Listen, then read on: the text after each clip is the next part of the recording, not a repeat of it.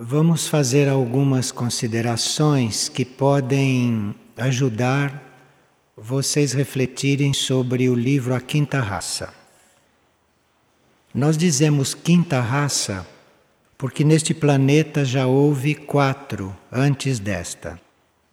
As duas primeiras estavam nos planos suprafísicos. As duas primeiras raças não encarnaram, viveram nos mundos suprafísicos. Depois é que estas raças foram se materializando e quando chegou na terceira, ela já estava completamente materializada e no plano físico. Então foi a terceira raça que se materializou. Isto aconteceu no período da Lemúria. A Lemúria era um continente onde hoje é o atual Oceano Pacífico, o atual Oceano Índico, era um grande continente. E a quarta raça, que também era física, esta quarta raça existiu na Atlântida, que também era um grande continente, onde hoje é o Oceano Atlântico. Esta quinta raça, que veio depois da Atlântida, é a que está desenvolvendo a mente. Porque a raça lemuriana definiu o corpo físico. Na Lemúria, o corpo físico ficou definido. O corpo físico passou daquele corpo grosseiro e foi se transformando até que ficou definido. Na Atlântida, formou-se o corpo emocional porque na Lemúria os homens não tinham ainda o corpo emocional, tinham um corpo emocional em embrião. Os lemurianos eram puro corpo físico e o emocional em embrião. Na Atlântida, este emocional ficou desenvolvido. E nesta raça, na quinta, desenvolveu-se o mental Ninguém entra nesta quinta raça, esta que desenvolve a mente, sem ter passado pelas raças anteriores, porque não se pode entrar num desenvolvimento mental se já não se tem um corpo emocional formado para sustentar. Neste atual estágio evolutivo da quinta raça, uma raça que desenvolveu a mente desde o princípio, neste atual estado evolutivo, a raça está particularmente voltada para a desmaterialização. Desmaterialização não quer dizer que a raça vá desaparecer. Desmaterialização, que deve começar a acontecer, isto quer dizer que a raça vai ficando mais sutil, mais aperfeiçoada. E com isto vai gradualmente voltando para os planos sutis, para os planos invisíveis de onde veio. Só que levando para lá toda esta experiência que ela fez durante a sua materialização. Então a tendência desta quinta raça não é se materializar ainda mais. A tendência desta quinta raça é desenvolver a mente, desenvolver a mente nos níveis sutis, entrar pelos planos sutis, pelos planos ardentes e com isto ir se desmaterializando aos poucos, ir se sutilizando. Então, na primeira e na segunda raça, que não eram físicas, aconteceu o processo de materialização. A partir da quinta, vai começar o processo de desmaterialização. E vai terminar isto na sétima raça, quando todo este processo estiver terminado. Nós, hoje, nesta quinta raça, desenvolvendo a mente e começando a nos preparar para a desmaterialização, nós estamos agindo bastante como corpo mental.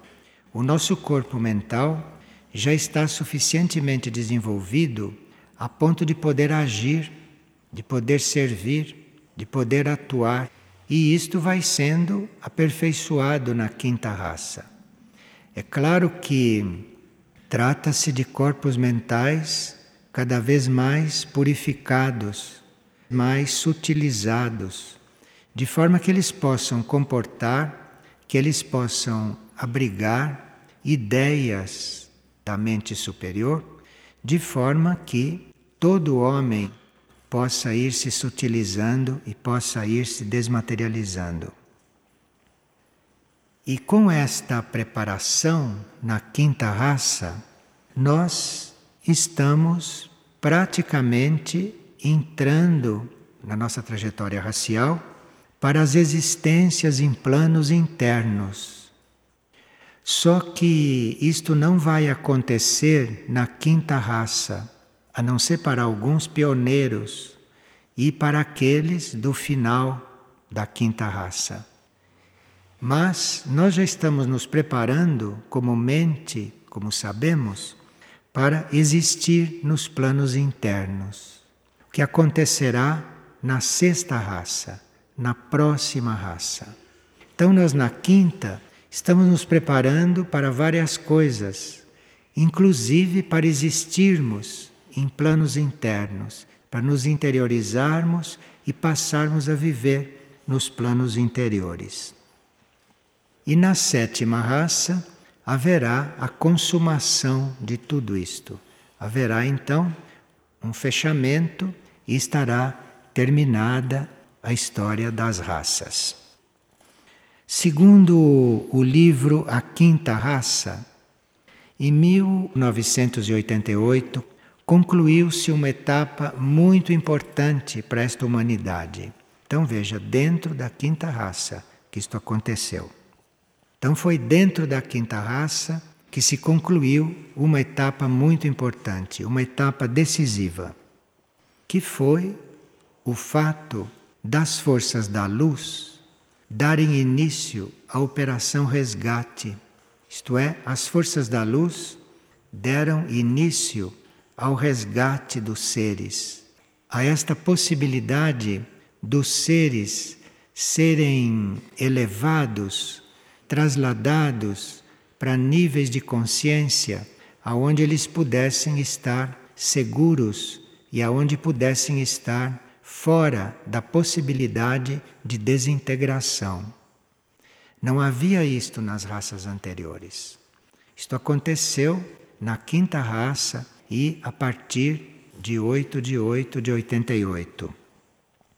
Então, as forças da luz tomaram posições no planeta a partir desta etapa, e nas posições em que estão, as forças da luz hoje podem elevar qualquer ser para áreas, para níveis, para planos de segurança, nos quais as forças involutivas que jogam neste planeta e que jogaram dentro de todas as raças anteriores possam ficar neutralizadas.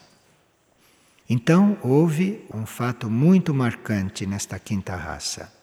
As forças da luz, então, têm condições de elevar os seres, de elevar esta raça, de salvar a raça, de atrair os seres para níveis de consciência, para planos mais elevados, preparando-os para os mundos internos. E isto nós estamos sentindo, estamos percebendo, e isto é possível a partir da raça que desenvolve a mente, porque para isto é preciso a colaboração da mente de cada um de nós. Então, a partir da quinta raça, nós estamos conscientemente trabalhando, colaborando na sutilização e na elevação da raça humana como um todo. Isto é muito importante. Isto é um dos fatos mais importantes desta raça. Aconteceu também nesta raça conhecerem a existência de Mistlitlã.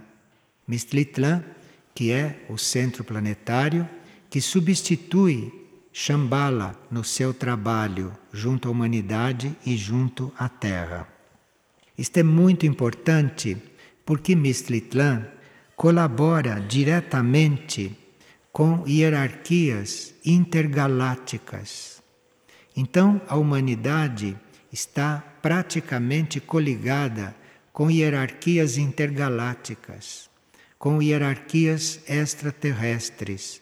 A humanidade, com o Mistritlan ativo, ela está sob a luz, sob o impulso de outras hierarquias e não só da hierarquia da Terra.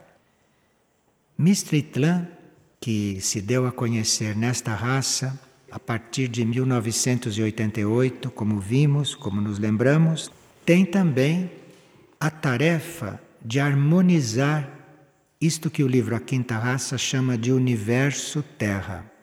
Veja que o livro A Quinta Raça não fala neste momento de planeta Terra, porque planeta Terra é um nível definido do planeta. É quase um planeta físico, planeta Terra. Universo Terra é isto com todos os seus níveis, com todos os seus planos, com todos os seus mundos. Então, se nós falamos terra de superfície, Estamos falando daquilo que existe na superfície. Se falamos de mundos intraterrenos, estamos falando da parte interna da Terra.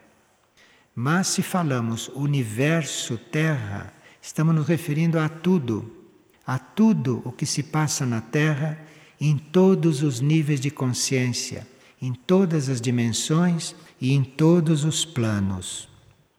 E Mistritlan não está então cuidando só do planeta enquanto planeta físico, ou só da humanidade enquanto humanidade física. Mistritlan está cuidando do universo Terra, de tudo o que se passa na Terra, em todos os planos, em todos os níveis. E esse centro planetário se revelou agora, durante a quinta raça e a partir de 1988. Quando este centro se revelou, quando este centro se manifestou, a Terra estava muito esgotada. A Terra, num certo sentido, está muito esgotada ainda.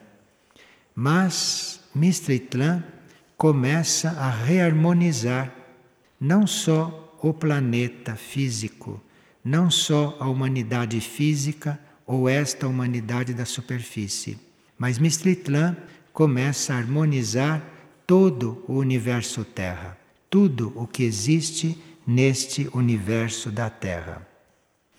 E Mistritlan está então recompondo todos os canais de comunicação que porventura tiveram sido rompidos em todo este processo da Terra que nós não conhecemos bem, porque não conhecemos muito bem a história da Terra. Mas, a partir deste momento, a partir desta etapa, está havendo uma reharmonização deste processo, de forma que a história da Terra deve ter sido bastante tumultuada. E agora, este mundo esgotado está sendo recomposto, reorganizado e a harmonia começa a ser estabelecida. Isto a partir de quando Mistritlan assumiu a tarefa de centro principal do planeta. Então, nós na quinta raça não precisamos estar mais nos referindo ao que foi a Terra no passado e o que foi a humanidade no passado. Porque, por certos detalhes da humanidade de hoje, se pode imaginar que a humanidade foi no passado. Porque até hoje a humanidade não é harmoniosa. Então pode-se ver por certos traços, por certos dados, pelas ações da humanidade, o que foi tudo isto no passado. Mas isto não nos é revelado. Isto tem sido poupado à humanidade da superfície. Embora haja consciências no planeta que tenham consciência desta história.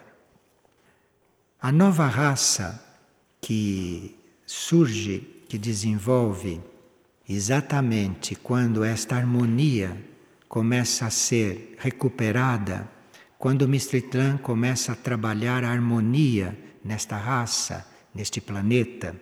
Então, esta nova raça vai surgindo exatamente neste momento.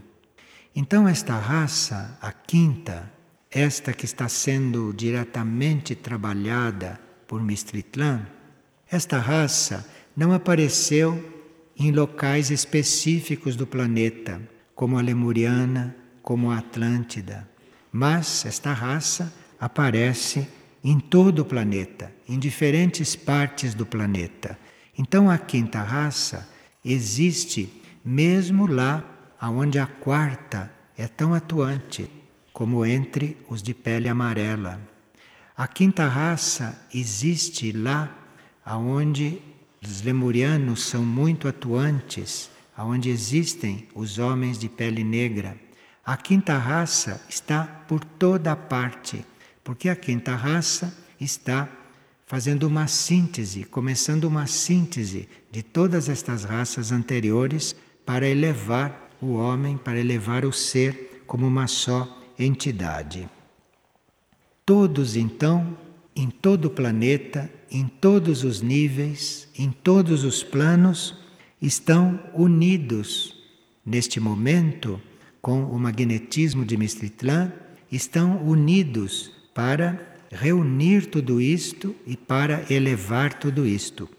Existe uma reunião mesmo de seres, uma reunião interna de seres em todo o planeta, de todas as raças, inclusive as antigas que ainda existem.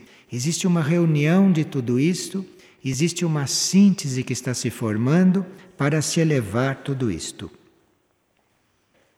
E está acontecendo também, de muito importante neste momento, a implantação do novo código genético. E nós podemos estar com o novo código genético implantado na consciência, porque isto é um implante que se faz na consciência, não é no plano físico. Então, muitos já podem estar com este novo código implantado.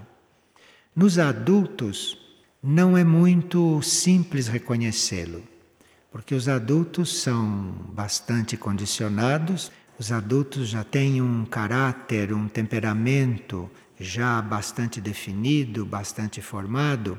Então, embora muitos estejam já com um novo código, isto não é tão visível, mas nas crianças é. Então, é o momento de nós termos as crianças como um, uma escola para nós. Porque nas crianças nós podemos ver o que de mais avançado existe na quinta raça. E podemos ver numa criança o que o novo código genético está trazendo. Nós, nas crianças, podemos observar isto muito mais do que nos adultos, embora os adultos possam também já estar com este novo código. E essas crianças precisam ser compreendidas. Nós temos estudado este assunto, temos visto várias coisas a respeito disso, mas nós podemos, ao olhar uma criança, hoje, perceber muito mais da nova raça, do novo código, do que olhando um adulto. E um dos traços destas crianças, as crianças não são todas iguais, né? Algumas são mais atualizadas do que as outras. Mas quando nós falamos crianças, nós estamos falando de um modo geral esta idade física do homem. E essas crianças com o novo código hoje são muito visíveis por causa da sua agilidade mental. Uma agilidade mental muito maior do que a agilidade mental da maioria dos adultos. A criança é ágil mentalmente, a criança capta mentalmente.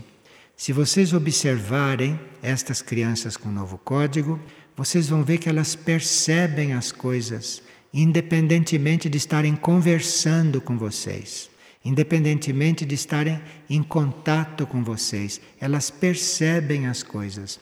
Elas têm uma agilidade mental de captar o que acontece conosco muito mais do que nós temos a possibilidade de captar o que acontece com elas. Então nós teríamos que ter cuidado com esta agilidade mental para não perturbarmos isto e não irmos transformando as crianças em algo pré-estabelecido, porque a agilidade mental delas está inclusive capaz de não só compreender, mas de perceber mentalmente as ondas de mundos paralelos, de civilizações paralelas. As crianças com novo código genético, que nasceram com novo código genético, elas têm esta possibilidade de estar percebendo os mundos paralelos e de estar se comunicando mentalmente com eles. Isto muito mais do que nós quando encarnamos e quando começamos o nosso desenvolvimento mental. Os conhecimentos que elas trazem e que elas não demonstram porque não, não solicitamos, porque não há uma educação correta. Então, a educação ainda está impingindo coisas às crianças, quando a educação deveria estar extraindo das crianças o que elas têm para nos dizer para nos contar e aquilo que elas conhecem, inclusive dos mundos paralelos. Porque elas têm este conhecimento, elas vieram com esse conhecimento. E nós precisamos ter muito cuidado para não embotarmos isto, não fazermos com as crianças o que fizeram conosco, que era uma outra etapa, que era um outro tempo. As crianças sabem coisas dos mundos paralelos que nós não temos notícias. Quando eu falo às crianças, eu digo às almas que estão ali dentro. Então é muito importante que estas almas emerjam, que estas almas sejam atraídas aqui para fora, que estas almas possam se exprimir. Então, nós teríamos que algum dia aprendermos a trabalhar com crianças aprendermos a estar diante delas de forma que a alma delas pudesse emergir, para elas nos contarem o que sabem, para elas nos dizerem como são estas coisas. Quando uma criança manifesta algo fora do normal, fora do comum, nós pensamos muitas coisas, menos que aquela criança começou a nos ensinar aquilo que ela sabe. Mas claro que isto ainda não está totalmente encaixado no mundo atual. Então, uma criança sabe coisas de mundos paralelos, a sua alma já vem muito mais preparada do que as nossas vieram. Mas nós não temos ainda os meios, não temos ainda o conhecimento, não temos ainda a possibilidade de conviver com essas crianças corretamente de forma que essas almas possam se abrir e possam nos dizer realmente tudo o que elas têm para dizer. E como estas crianças não têm ainda uma mente analítica como a do adulto, estas crianças podem ser muito mais puras, muito mais diretas, muito mais desinibidas na manifestação daquilo que aquelas almas trouxeram, daquilo que aquelas almas têm para nos mostrar. E outra coisa também que nós teríamos que ter muito cuidado nesta raça, neste momento, junto às crianças, é que a gente pudesse conhecer os projetos delas. Toda criança tem um projeto de vida. Toda criança veio com um projeto de vida. E esse projeto de vida das crianças de hoje, das crianças com novo código, das crianças desta raça, essa, esses projetos de vida não são como o dos adultos, que diz respeito a eles. O projeto de vida das crianças é a forma deles estarem na vida em geral, é a forma delas estarem colaborando em um plano em um plano que não foi feito por elas e que as almas têm consciência que existe esse plano. E cada criança tem o seu projeto de como trabalhar com este plano, de como atuar neste plano. Estas almas têm isto muito claro. Tanto assim que, se nós tomarmos uma criança destas, ela não vai, de forma nenhuma, praticar esportes desses que nós praticamos. Isto é completamente contra a natureza delas. O que elas vão fazer é um exercício ou um esporte no qual não esteja incluído a força bruta. Tudo aquilo em que está incluído a força bruta é avesso às crianças, a estas crianças. Então, no esporte, nos jogos, naquilo que são os exercícios, nós precisamos ter muito cuidado, porque esta criança não está afim a fazer nada de bruto, nada de violento, de agressivo, compreende? São crianças voltadas para uma outra sintonia, para uma outra energia. Se nós não impingíssemos as coisas às crianças, elas jamais iriam olhar para a televisão, assim como a televisão é hoje. Então, quando uma criança consegue ficar diante da televisão, é porque ela já foi deturpada. Porque uma criança destas delicada como é, delicada quer dizer de um nível elevado, esta criança não suportaria estar diante da televisão. Quando esta criança vai ficando diante da televisão, nós já estamos transformando esta criança num ser mais rude, porque naturalmente ela não poderia estar diante disto. Ela não poderia estar diante das ondas que esse aparelho emite e muito menos dos conteúdos e das vibrações deste meio de comunicação. Então pode acontecer de vocês conhecerem uma criança que passem ao largo deste aparelho. Então isto é um sinal inequívoco que esta é uma criança nova.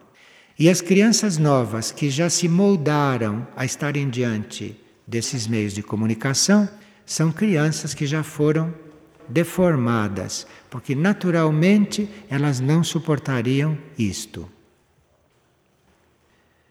Quando estas crianças adormecem, elas sempre vão para outros planos, para outros níveis, vão fazer outras experiências e até bem conscientemente.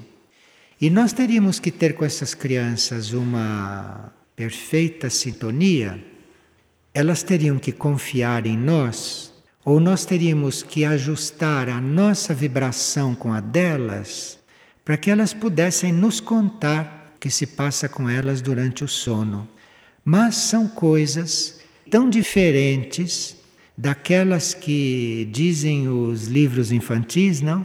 Que elas mesmas se reservam ao direito de não dizer o que se passa com elas, porque elas têm um sexto sentido e as almas sabem que poderiam até ir terminar em psicólogos. Então, o trabalho com crianças seria um trabalho de nós nos tornarmos confiáveis para as crianças. Isto é o principal. Porque se nós não nos tornarmos confiáveis a elas, se elas não adquirirem confiança em nós, elas nunca vão se abrir e nós nunca vamos conhecê-las. E com isso estamos perdendo muitos ensinamentos com isso, estamos deixando de ver aquilo que vai acontecer conosco, ou que já está acontecendo conosco, e que ela nos transmitindo, ela nos fazendo ver, nos desperta. Uma das coisas que uma criança destas mais tem resistência é ao elogio e aos prêmios. Então, se você elogia uma criança desta, ela já desconfia, a alma desconfia. A alma se põe já na retaguarda. Se você a elogia, veja, é uma psicologia bastante diferente. É uma coisa muito diferente daquilo com o qual nós estamos habituados a lidar. E se você dá um prêmio, se você faz um elogio, aquilo se recolhe. porque ela realmente não vem na sua alma, na sua índole, na sua postura, ela não vem para estas coisas. E quando ela recebe estas coisas, quando ela recebe tudo isto que os adultos esperam, quando elas recebem isto, estas crianças se recolhem e nós passamos a não conhecê-las. E elas ficam vivendo o mundo delas lá dentro.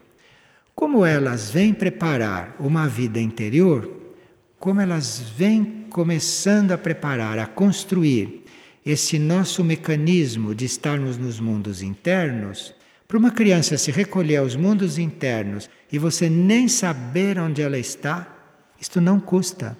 Isto não custa porque o natural dela é esse hoje. Estas que estão com o novo código genético estão tão seguras dos mundos internos, da parte interna das coisas, da parte interna da vida, que ela passa a viver lá sem lhe dar o menor sinal disto, porque não precisa. Ela não precisa exibir isto, ela não precisa exteriorizar isto, porque toda a vida deve passar para a parte interna.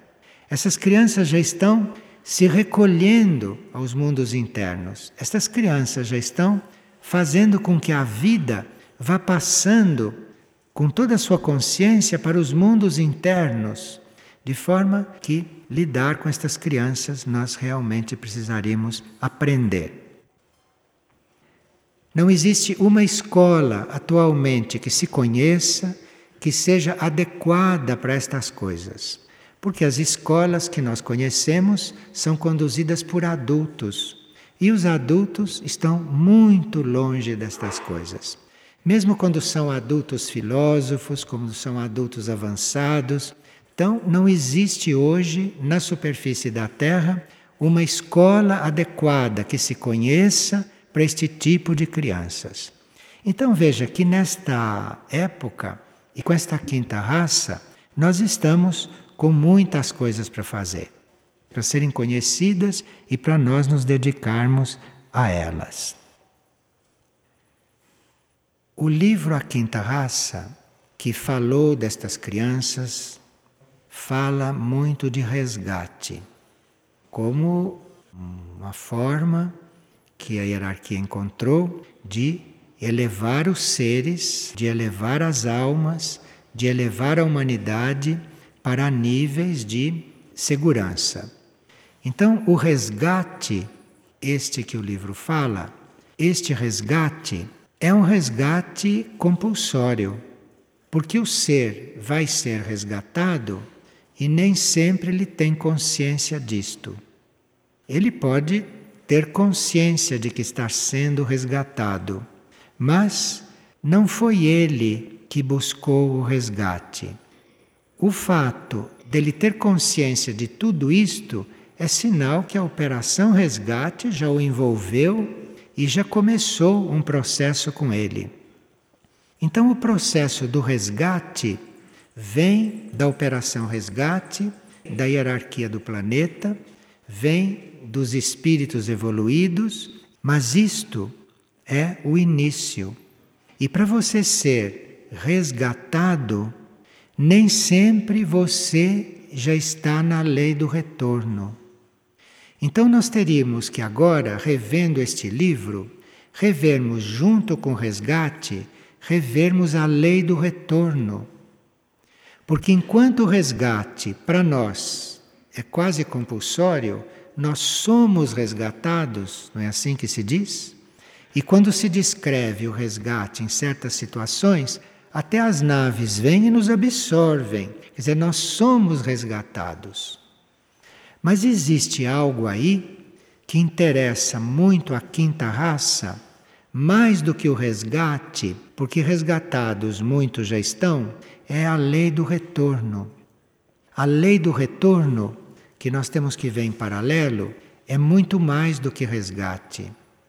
O resgate é esta forma de nós estarmos elevados, de estarmos num lugar seguro, de estarmos liberados da destruição, mas nem sempre estamos resgatados e retornando aonde devemos retornar.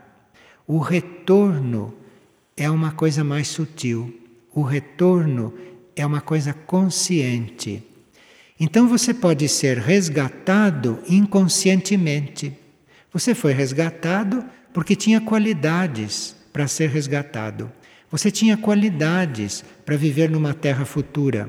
Então você pode ser resgatado e o seu ser pode ser colocado aí numa área, num plano do espaço, até que a situação da Terra se resolva, para você ser recolocado aqui e participar da nova Terra. Isto é um resgate.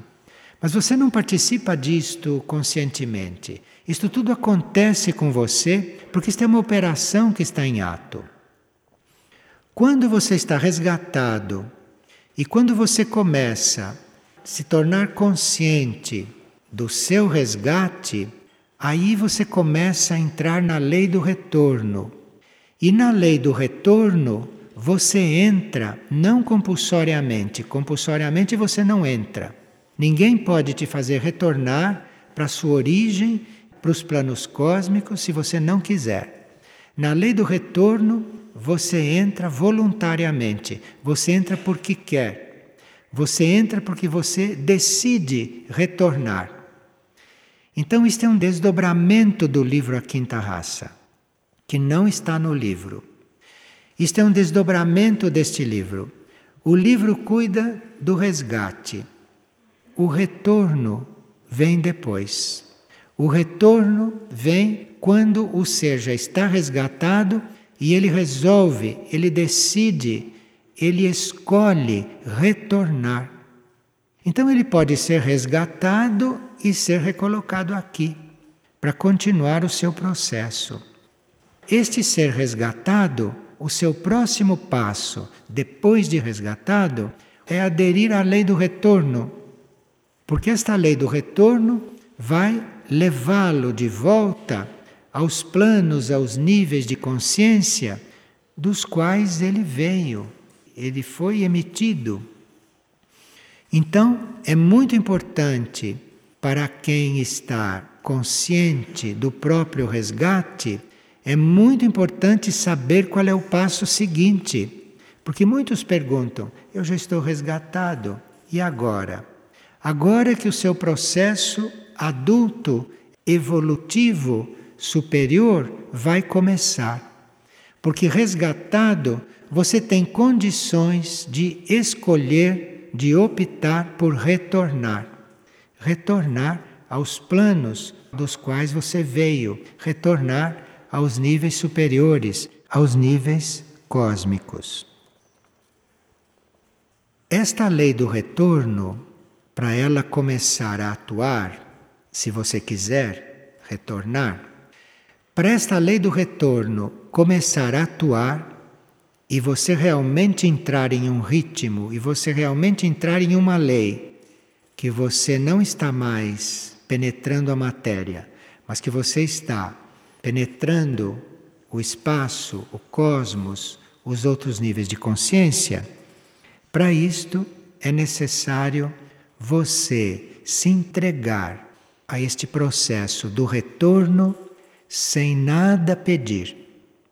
Aqui não tem pedido algum. A lei do retorno começa em um nível bastante elevado. Então você se entrega ao retorno, mas você não pede nada.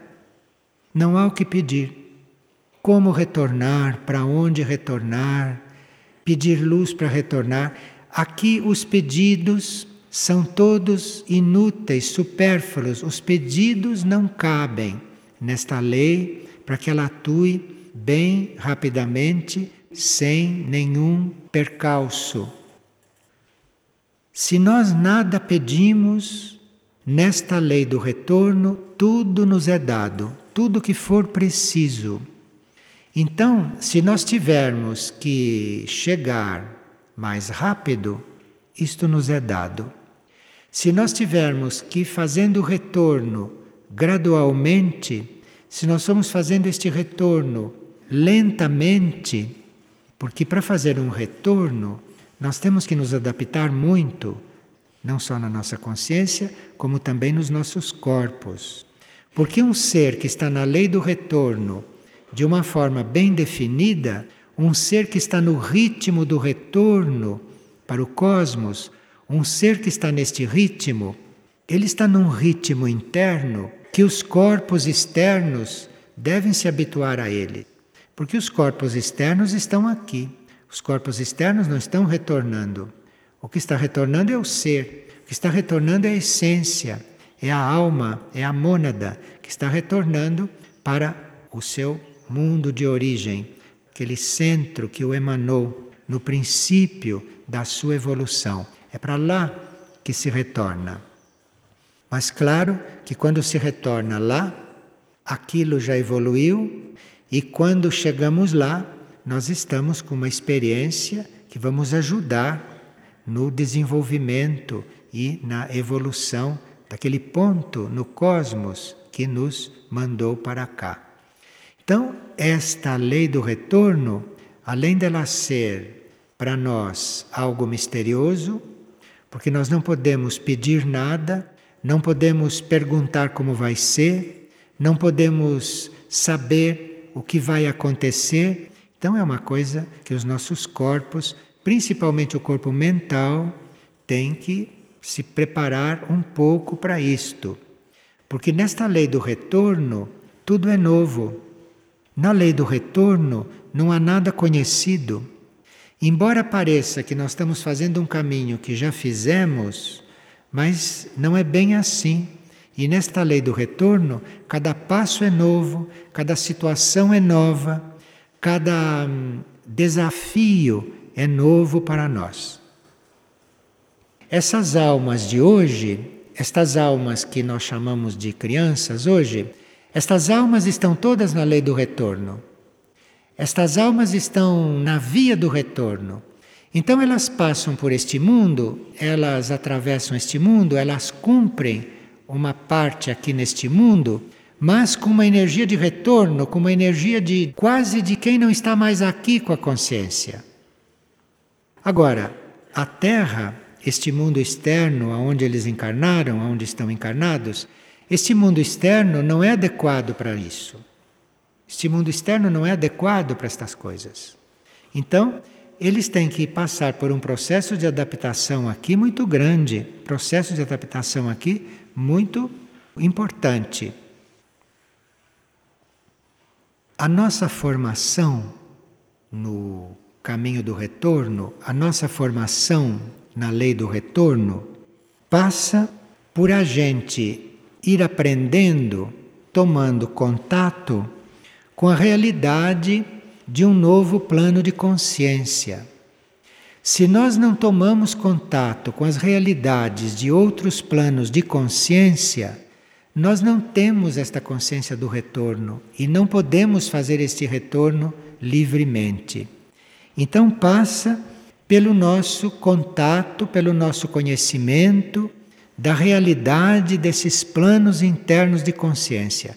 Então é da maior importância a nossa consciência do sono, a nossa consciência durante o sono. Isto é da maior importância. Então, uma porta para nós termos acesso a este caminho é nós cuidarmos realmente do nosso sono, de nós nos prepararmos para o nosso sono e de nós considerarmos o nosso sono algo tão ou mais importante do que a vida de desperto. Aqui precisa que realmente a gente assuma este ato de dormir, que a gente assuma isto como um período, como um momento, como uma etapa da nossa vida cotidiana, muito importante para nós irmos entrando em contato com estas coisas e com essas realidades.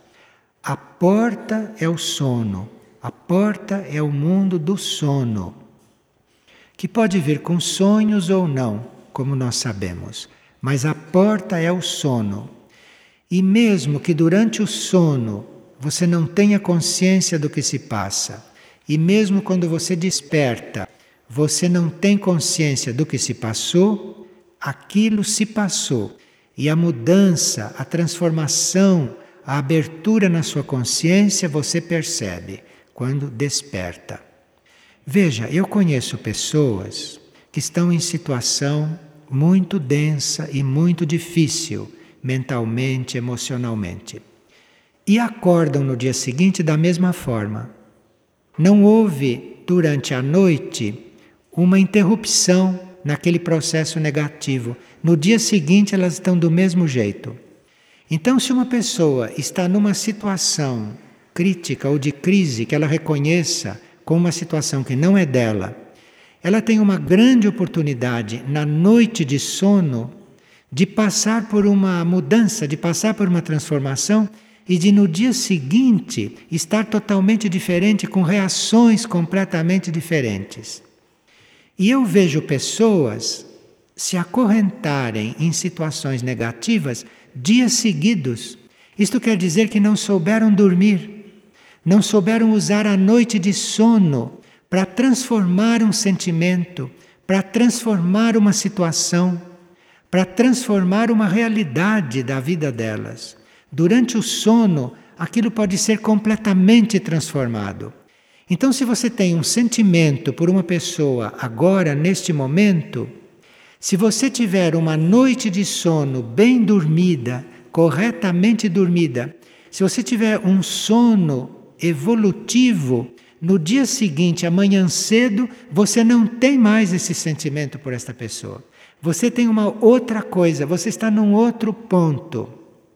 Veja, a formação que nós teríamos que ter no caminho do retorno, nesta lei do retorno, depois de resgatados, a formação começa por aqui.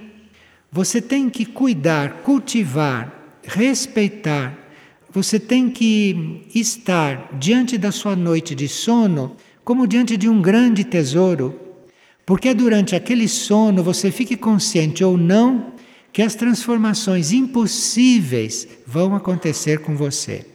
Isto no caminho do retorno é importantíssimo, porque quem está no caminho do retorno não pode perder tempo com uma situação própria, com sentimento, com uma, uma situação, enfim, que vá dias seguidos. Uma pessoa no caminho do retorno não pode se permitir isto, porque, mesmo que ela não seja capaz de sustar aquele estado, mesmo que ela não seja capaz de se transformar naquele ponto, naquele sentido, ela tem o período de sono, onde tudo isto pode acontecer.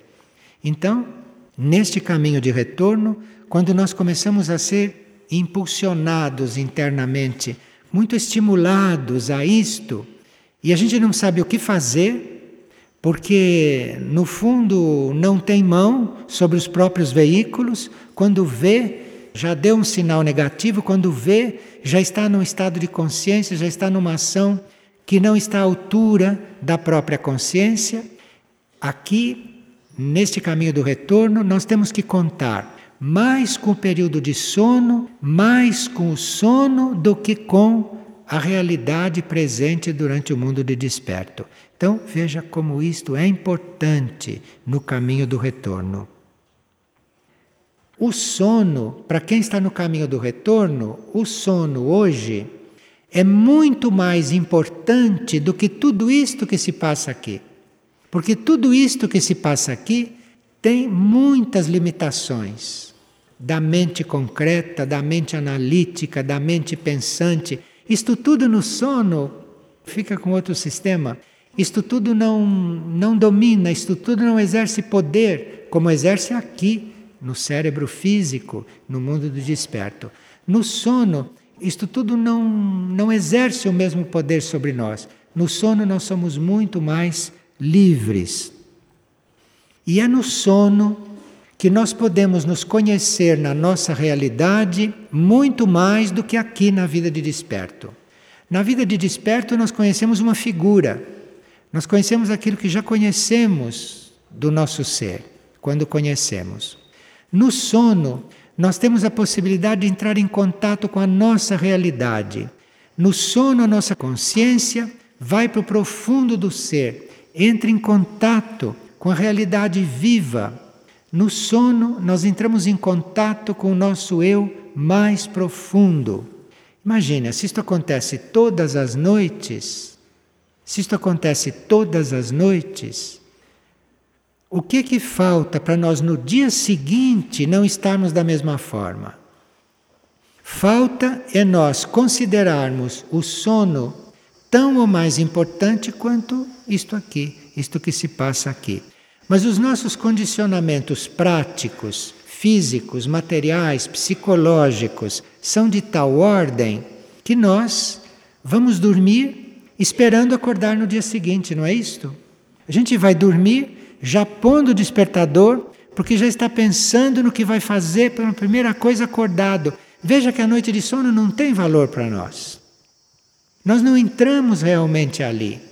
Nós dormimos quase como uma obrigação porque o corpo fica com sono, então vamos dormir e já estamos pensando no dia seguinte, já estamos coligados com o dia seguinte, isto é, a noite de sono foi mal dormida.